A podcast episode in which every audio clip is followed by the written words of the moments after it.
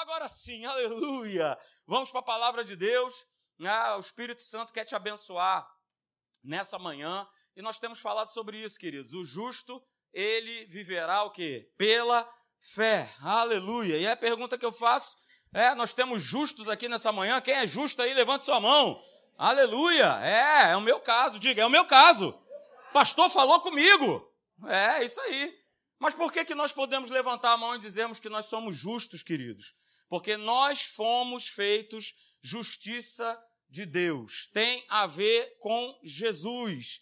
Tem a ver com a obra maravilhosa de Jesus na cruz, que ele fez por mim e por você. Então, só de você pensar nessa obra maravilhosa da cruz do Calvário, olha só, né, você já vê o quanto Deus ele ama a sua vida. Eu não sei como é que você entrou aqui nessa manhã. Sinceramente, não tenho esse poder. Mas eu sei que Deus é poderoso para fazer infinitamente mais do que você possa estar pensando ou imaginando nessa manhã. É só você abrir o teu coração. Então a gente tem visto, queridos, né, que, que fé, falarmos sobre fé, sobre nós vivermos pela fé, né, esse é o assunto que vai permeando a Bíblia de capa a capa. De Gênesis e Apocalipse a gente vê né, Deus falando, nos mostrando um estilo de viver que é nós vivermos pela fé. Então, quem, quem já fez a escola Atos, né, ou quem faz a escola Atos, já sabe, já viu, né, que pelo menos em quatro oportunidades, né, uma no Antigo Testamento, que está lá né, em Abacuque 2,4, e três vezes né, no Novo Testamento se fala essa frase aí: o justo viverá pela fé lá em Romanos 1,17, Gálatas 3,11, né? E em Hebreus também fala isso, e é o que eu quero colocar para você. Né? Hebreus capítulo de número 10, verso 38, eu leio na versão da NVI, né?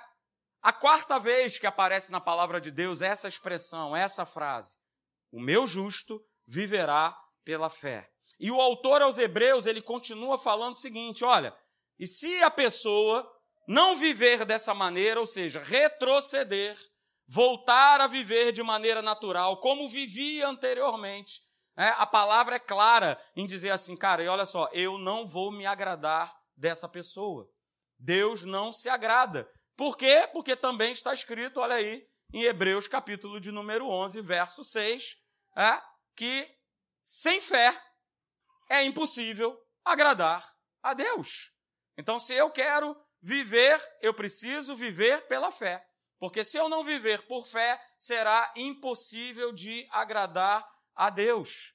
Porque veja, o texto continua: porquanto é necessário que aquele que se aproxima de Deus creia que ele existe e que ele se torna o quê? Galardoador, presenteador, recompensador daqueles que o buscam. Uh, aleluia! Veja, mais um texto, Hebreus capítulo 11, verso de número 8, nós já falamos sobre isso mas a gente está dando essa recapitulada maravilhosa aí para você poder já começar a ser edificado pela palavra. Hebreus 11, 8 diz o seguinte: que pela fé, pela escolha, pela decisão, Abraão, quando ele foi chamado por Deus, qual foi a atitude que ele teve? Qual a decisão que ele tomou? Está claro aí, está aí no texto. O que, que ele fez? Ele obedeceu. Aliás, é esse é o vocabulário de Deus, não é isso? O nosso vocabulário em português é A, B, C, D. Mas o de Deus é obedecer.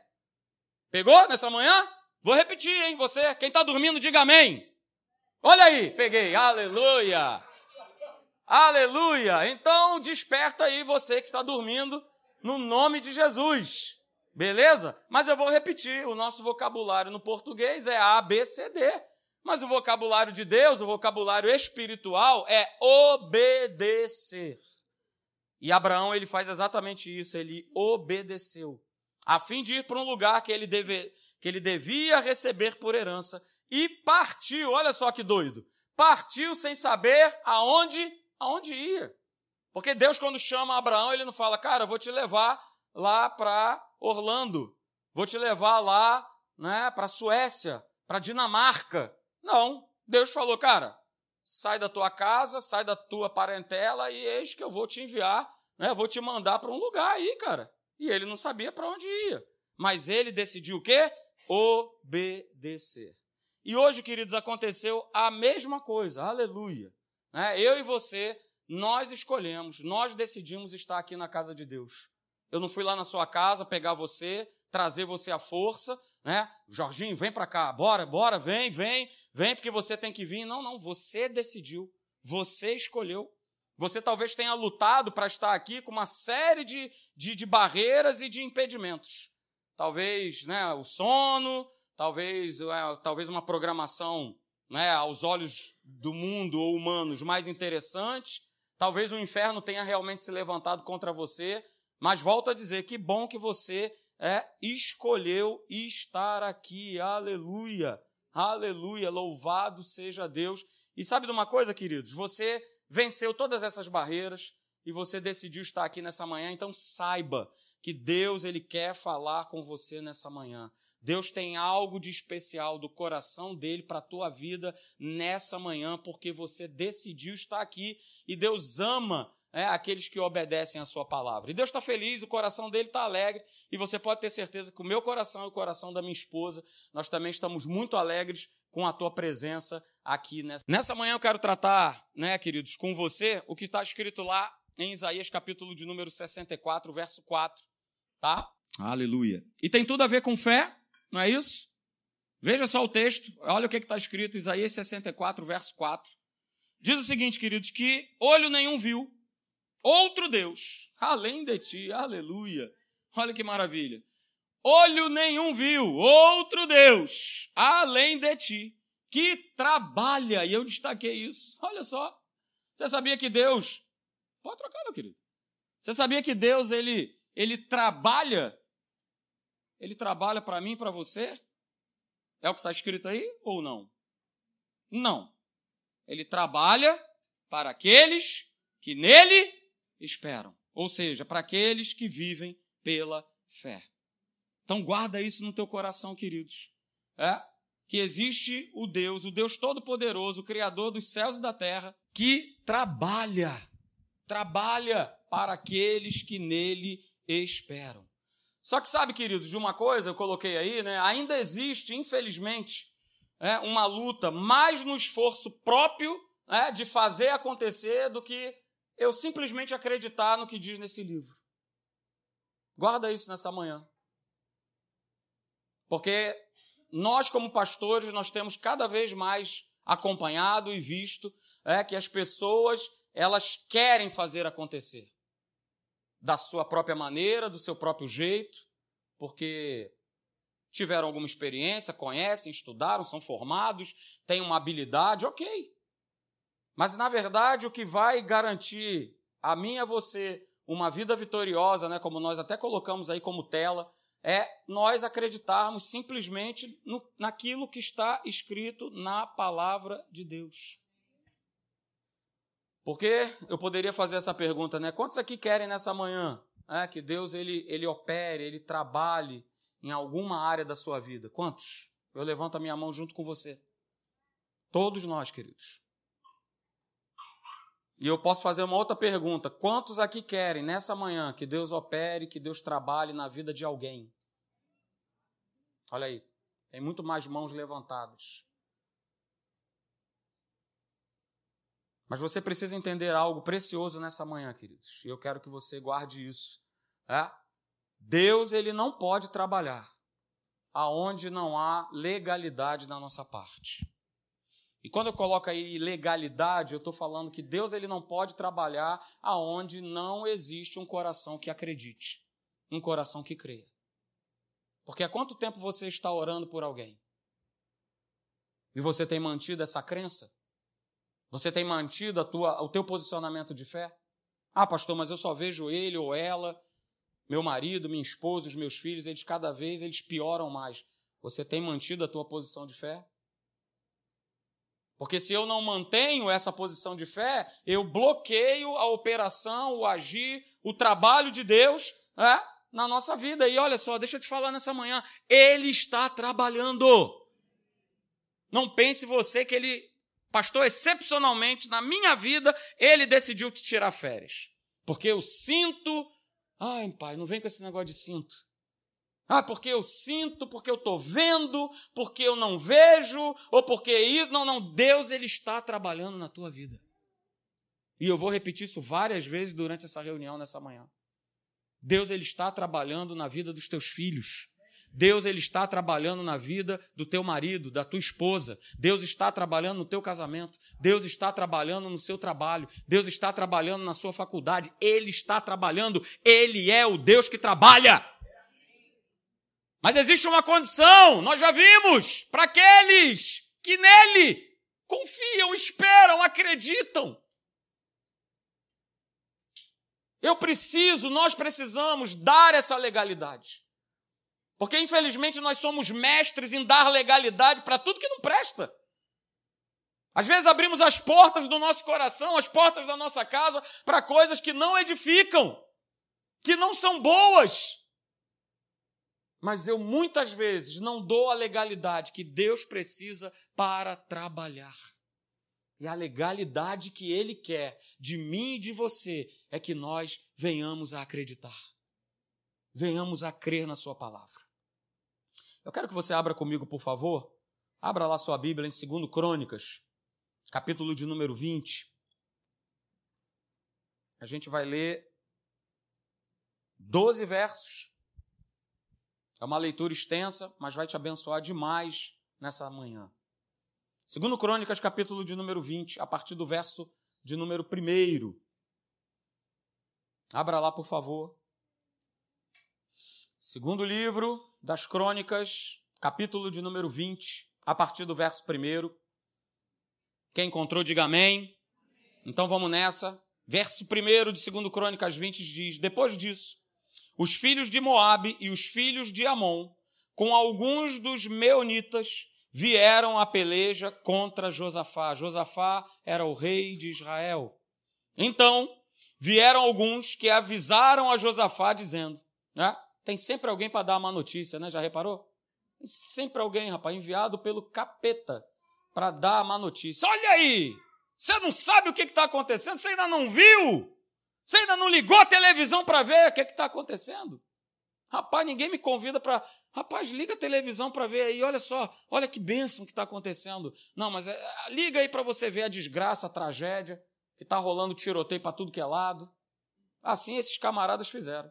Vieram em cima de Josafá e avisaram para ele o seguinte: olha só, Josafá, grande multidão, verso 2: grande multidão vem contra ti da além do mar e da Síria. Olha aí, grande multidão.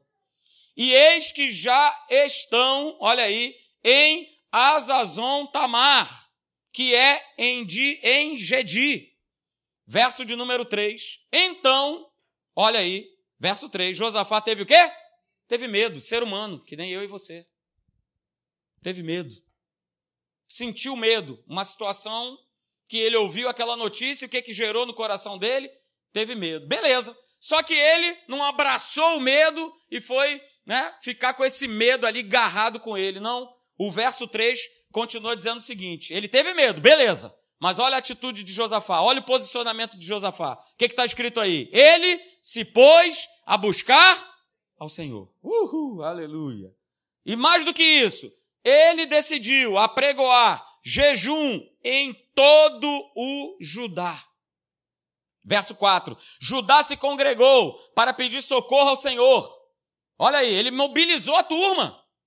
Ele poderia ter, ah, deixa eu entrar aqui no meu quarto, ah, meu pai, ah. não.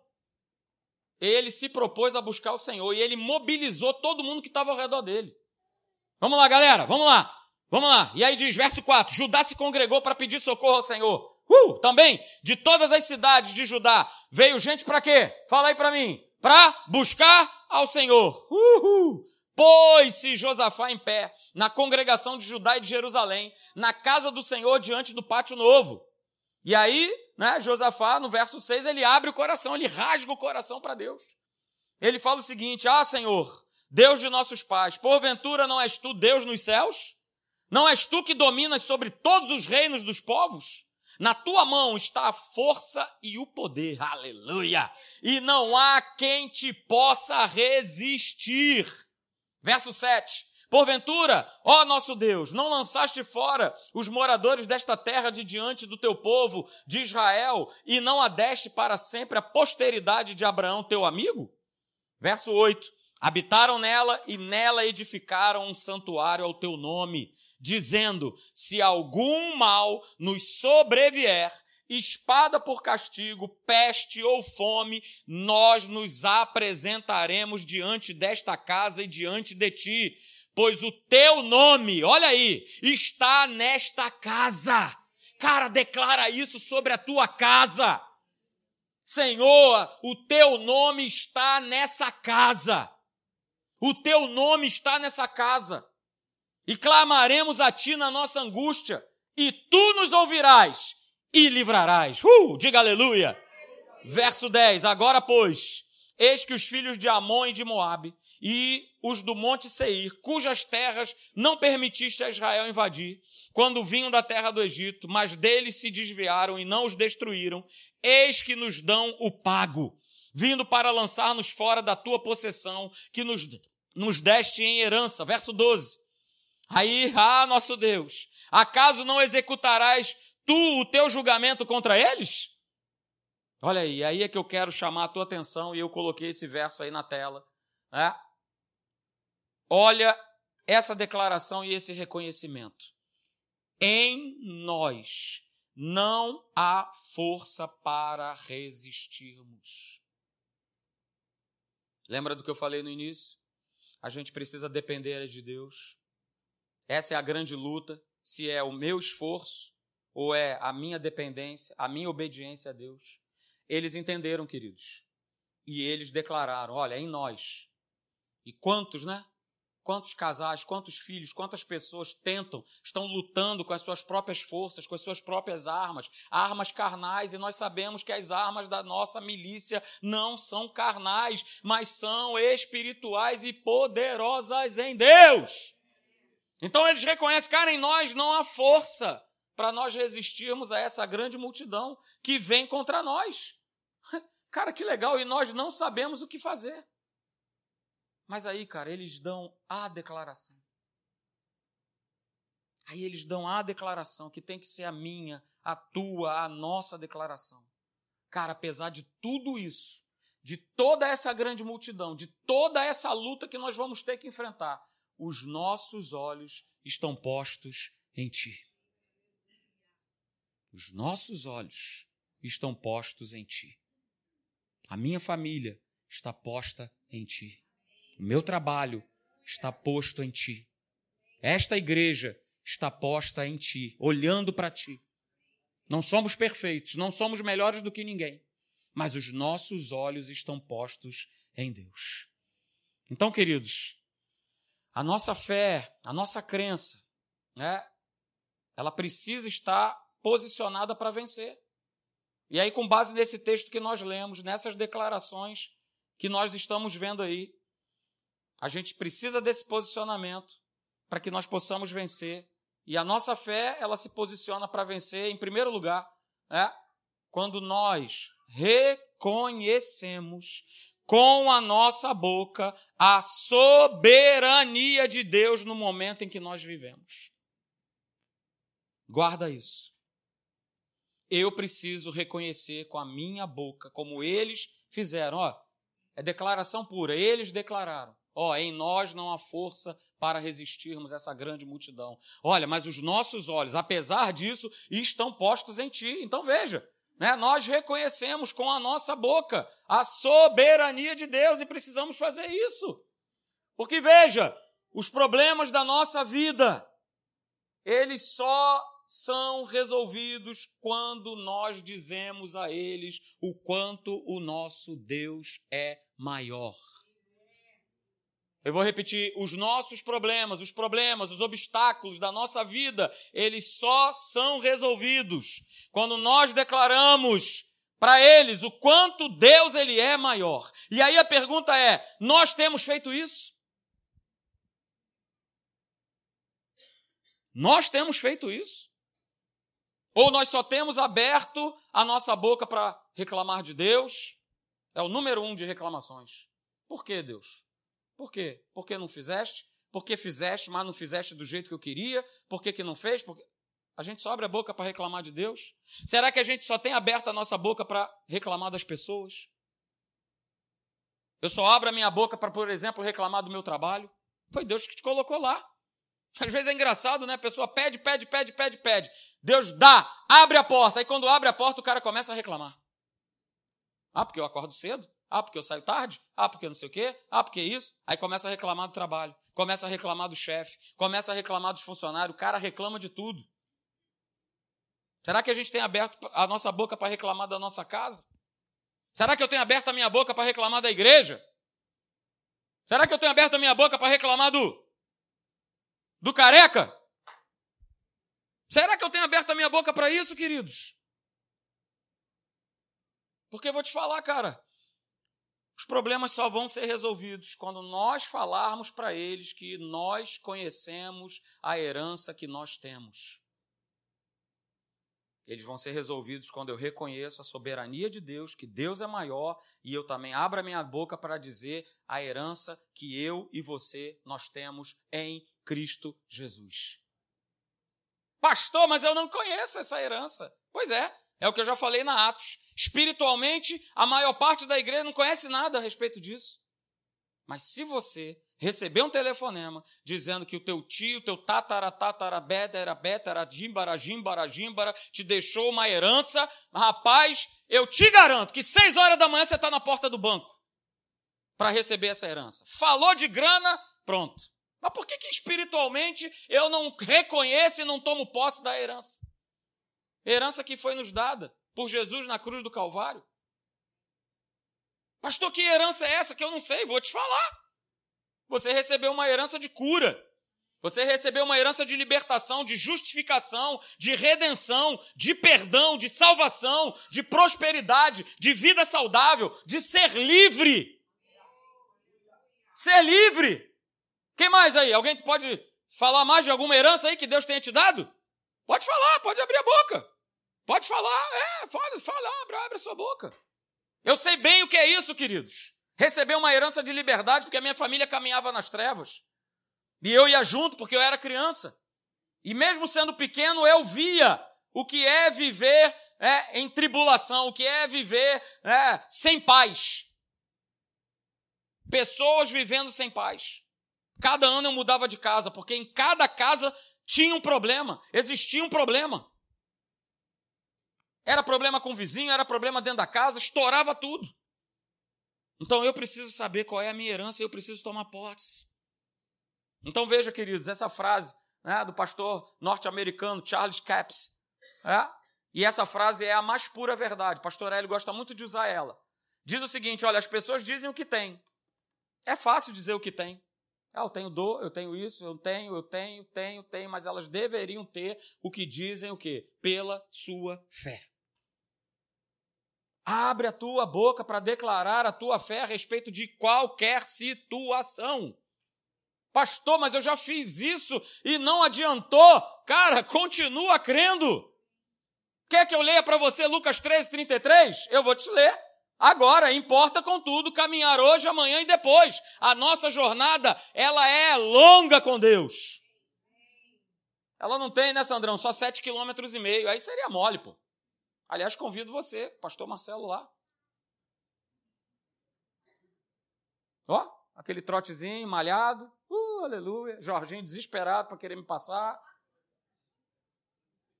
E vamos nessa.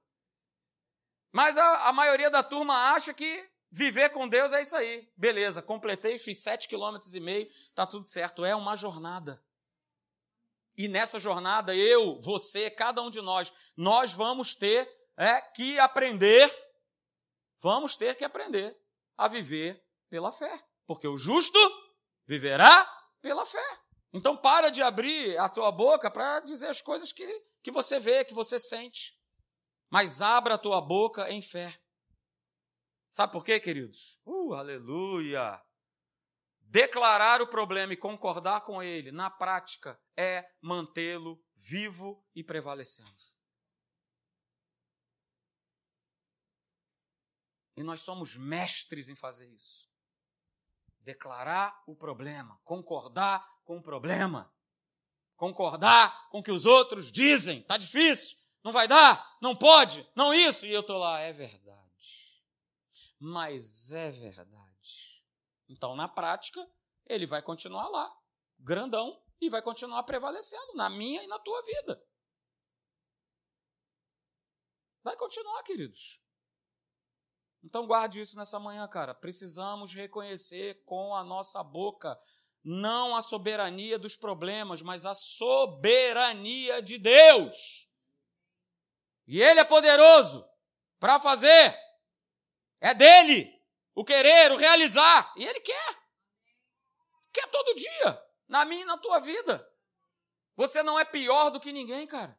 Sai dessa posição, sai dessa lama de achar que, ah, mas, ah, mas comigo, ah, parece que é tudo diferente. Ah, mas comigo, claro, Cacilda, se posiciona com Deus, busca Ele, vem é, pagar esse preço, que é de buscá-lo, que é de honrá-lo, que é de obedecê-lo. Cara, Deus está falando com muita gente aqui nessa manhã, que está querendo viver a sua vida do seu próprio jeito, da sua própria maneira. Não vai dar certo. E ó, Vou trazer uma série aí. Se, pode se segurar. Segura na cadeira aí, Sérgio. Segura. Pode se segurar. Segura aí que senão você cai. Segura, segura. Chamada Vida de Aparência. Estava conversando com o pastor Luiz na sexta-feira na live de oração e, e ele conversa daqui, pastor, as pessoas estão ouvindo essa palavra, mas é só problema, desavença, separação, briga, contenda, o que está havendo e tal, não sei o quê. E aí a gente batendo esse papo, veio essa frase no coração da gente vida de aparência. Falei, agora é isso. Tem que falar isso com a igreja. Não é que nós sejamos perfeitos, queridos, infalíveis. Ah, eu não erro, eu não falho, não é nada disso. Mas a gente precisa sair, tirar muitas máscaras e parar de viver uma vida de aparência com Deus e viver de fato o evangelho libertador da palavra de Deus. Mas isso é para depois, aleluia. Aleluia! Vamos falar sobre isso. Mas isso é para depois. É só para. Ah, Sérgio, é só para aquele bifinho. Olha, com aquele filezinho mignon hum, na manteiga, Sérgio, no alho. Uh, aleluia! Só para só para você experimentar e ficar feliz da vida. Porque vai chegar para a gente estar tá falando sobre isso aí. Aleluia! Mas olha só, veja o que está escrito lá em Marcos, capítulo de número 5, verso 23 e 24. Olha aí, você conhece esse texto e essa história. Está falando do chefe da sinagoga, chamado Jairo. Veja, ele tem um encontro com Jesus. E nesse encontro, olha aí o que está escrito, verso 23. Insistentemente ele suplicou a Jesus: Jesus, minha filhinha está à morte. Vem e impõe as mãos sobre ela para que ela seja salva e ela o quê? Viverá. E salva aí é Soso, para que ela seja curada. Era o que Jairo estava falando. Jesus, olha só, vai lá na minha casa, impõe as mãos né, sobre a vida dela para que ela possa ser curada, para que ela viva. E aí no verso 24, aí a primeira parte desse verso, não é isso? Diz o quê? Que Jesus, ele foi com ele. Uh, aleluia. Então veja, queridos, em segundo lugar nessa manhã, a nossa fé, a nossa crença, a nossa certeza precisa se posicionar para vencer. Em segundo lugar, olha aí, quando nós tomamos a atitude, a decisão certa diante da ameaça. E Jairo tomou a atitude certa diante do problema, da ameaça. Ele tomou a atitude correta. Ele foi buscar quem? Jesus. E é o que eu vivo falando com as pessoas, né? As pessoas, quando enfrentam os grandes problemas, as grandes tempestades na sua vida, quando elas deveriam estar mais próximas de Deus, buscarem a Deus, cada vez mais elas se afastam. Já reparou isso? É interessante, né? Eu estou cheio de problema, cheio de dificuldade, lotado de coisa, eu me afasto. Covidão foi a prova disso. não é isso? Opa, Covidão, então, agora, calma aí, dentro de casa, porque o Covid está dentro da igreja. No supermercado, no meu trabalho, na minha casa, não tem. Mas dentro da igreja, ah, rapaz. Aí tu imagina, se para você, né, Sal, Jesus está aqui, aleluia. Gavião Peixoto 383. Ah, ia ficar um monte de gente fora. Não, não posso me encontrar com Jesus lá, porque, afinal de contas, né, se eu sair. Ih, rapaz, pronto. Uh! Cacilda Becker, se eu morrer, eu tô no lucro. Tô com o papai, fui promovido. Mas, pastor, Deus que me livre. Que eu vou nada. Só que a gente precisa tomar atitude, a decisão correta, cara. Quando a gente está sendo mais ameaçado, mais confrontado pelas trevas, nós precisamos tomar a atitude certa. É eu estar tá aqui de manhã, de tarde, de noite, culto da oração, culto da vigília, adoração em fogo, adoração em água, adoração em terra. Terra! Ei, aleluia! Vem para a igreja, cabra! Mas é a hora que a turma se esconde, cara. Não dá para entender. Aliás, eu até entendo, porque isso aí é a ação das trevas convencendo a igreja né, que a realidade que eu estou vivendo né, é, é maior do que tudo. A realidade que eu estou vendo, que eu estou sentindo, que eu estou ouvindo é maior do que todas as coisas. E a gente vive né, já de um bom tempo num mundo recheado de fake news. Então, cara, tudo que eu ouço, tudo que eu vou ver, provavelmente é falso. Mas eu sei aonde está a verdade. Então, cara, dá ouvido a essa verdade. Crê nessa verdade hoje, amanhã e depois. E não ficar ouvindo, ah, mas eu ouvi falar, não, mas é que não sei o quê, tuitou não sei das quantas, publicou não sei aonde. Cara, eu não tô nem aí. Eu acho que vocês devem morrer comigo, né? Porque se você entrar lá na minha rede social, tá lá, Pastor Marcelo, meia dúzia de seguidor. Aleluia. Aleluia. Segue Jesus, cara. É ele que tu tem que seguir. Maravilha. Ah, pastor, mas também, né? Só não bota um vídeo, não faz um, né, um like, não faz um.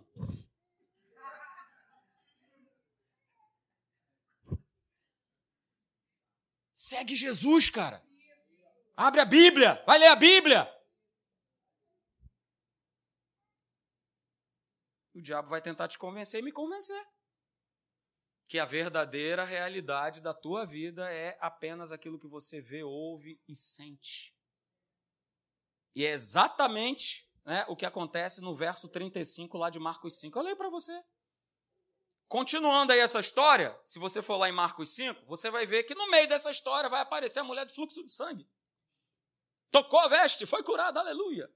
Só que a história continua. No verso 35, né? Jesus, Jesus deu essa declaração aqui. Olha aí. Jesus foi com ele. E aí no verso 35, falava ele ainda quando chegaram alguns da casa do chefe da sinagoga, né, e disseram o quê? O que, que eles disseram? Oh, Jairo, a tua filha já morreu. Por que, que você ainda está incomodando Jesus? Tua filha morreu, já era.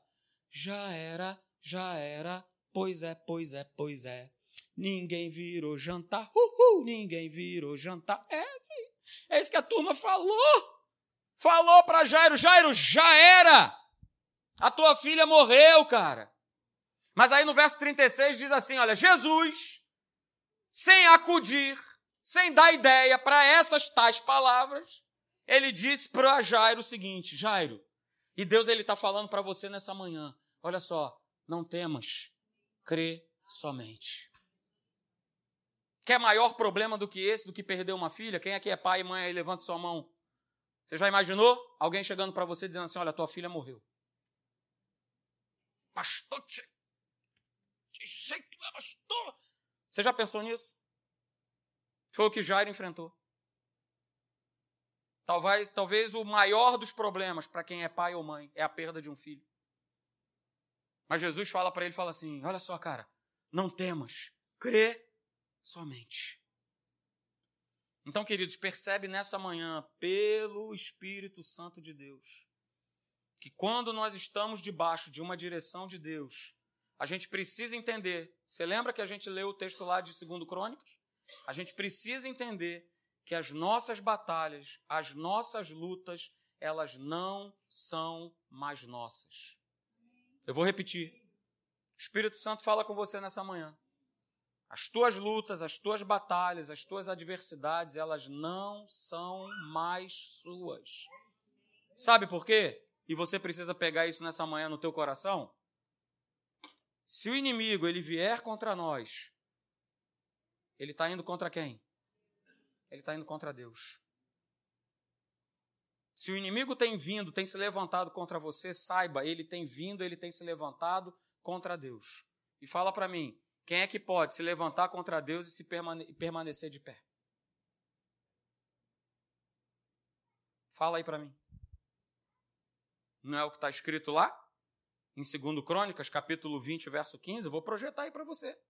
É, olha o que está escrito em 2 Crônicas 20, 15. Ao que vos diz o Senhor, não temais. Cara, isso é para você nessa manhã. Quando eu estava preparando essa mensagem, Deus estava me mostrando, Marcelo, tem muita gente na tua igreja, cara, que tem temido, que tem se assustado, que tem andado desesperado. Olha só, não temais, nem vos assusteis por causa dessa grande multidão. Porque olha o que está escrito, cara: a peleja, a batalha não é vossa, mas de Deus. De Deus! De Deus! Quero chamar a turma do louvor para estar tá aqui. A batalha não é mais minha, não é sua, queridos, ela é de Deus. Quando o inimigo se levanta, ele se levanta contra Deus, e se ele se levantar contra Deus, ele vai cair. Veja, segundo Crônicas 20, verso 17. Olha só, nesse encontro, está falando comigo e com você, nesse encontro, não tereis de pelejar, tomai posição. Olha, posição, que posicionamento é esse, pastor? Um posicionamento de fé. Tomai posição. E olha, ficai parados. Lembra de Isaías 64? O Deus que trabalha para aqueles que nele esperam. É ele que trabalha, cara. Deixa ele trabalhar, não impeça o trabalho de Deus com a tua incredulidade, com os teus murmúrios, com o teu lamento. Deixa Deus trabalhar. Oh, ficai parados e vede o salvamento que o Senhor vos dará. Uh, aleluia. E por último, queridos, no verso de número 18, fique de pé. Então, aleluia, Josafá se prostrou com o rosto em terra, e ele fez o que nós vamos fazer aqui nessa manhã agora e todo Judá e os moradores de Jerusalém também se prostraram perante o Senhor e o que, que eles fizeram? Eles o adoraram. Cara, tá passando por crise, por problema, adora o Senhor. Adora Ele, adora o Senhor. Você está passando por crise, por problema, adore ao Senhor.